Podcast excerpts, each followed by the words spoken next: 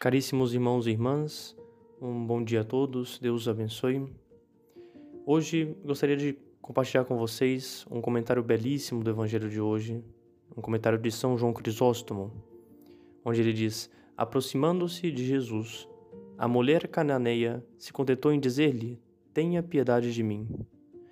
E tais foram seus gritos, que ela reuniu em torno de si toda uma multidão de espectadores na verdade, deve ter sido uma visão lamentável ver uma mulher gritando com tanta compaixão, e uma mulher que era uma mãe, suplicando em nome de sua filha, e de uma filha tão severamente atormentada pelo diabo.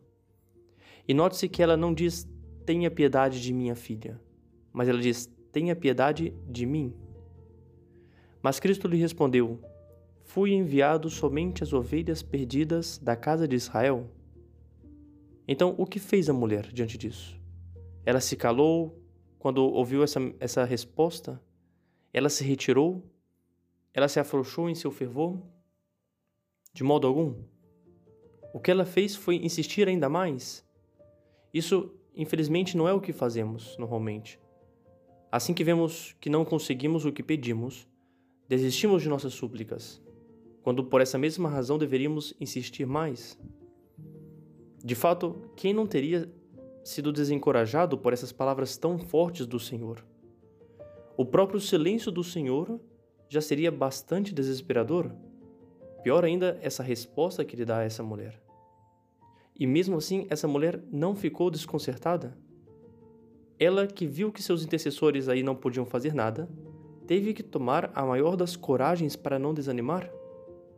Então, o que fez essa mulher?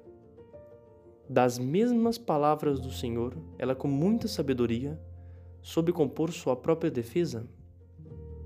Ela disse: Se eu sou um cachorrinho, eu não sou mais um estranho para esta casa. Essa comida é necessária para as crianças, isso eu sei muito bem, mas como sou um cachorro desta casa, também não me deve ser negada.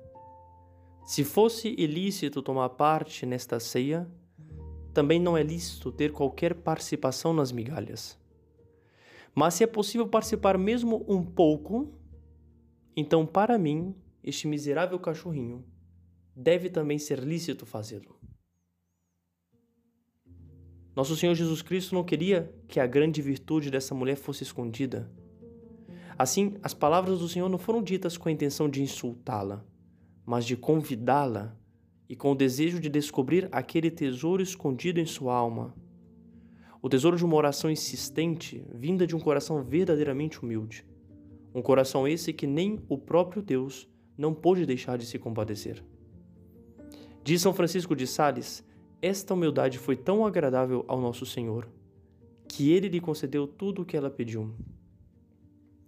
Se queremos que nossas preces sejam escutadas, devemos seguir o exemplo dessa mulher o exemplo de insistência e de humildade? Pois Deus é verdadeiramente um Pai. E Ele, como verdadeiro Pai, por mais que demore às vezes conceder as graças que pedimos, sempre nos escuta todos os dias, sempre ouve nossas orações e está sempre aí para nos consolar ou nos, nos impulsionar à santidade. Devemos sempre confiar em Deus. Peçamos essa graça à Virgem Maria de sempre ter esse coração corajoso e confiante para pedir a Deus o que precisamos e ao mesmo tempo um coração humilde para compadecermos a Deus a nos ajudar em nossas necessidades.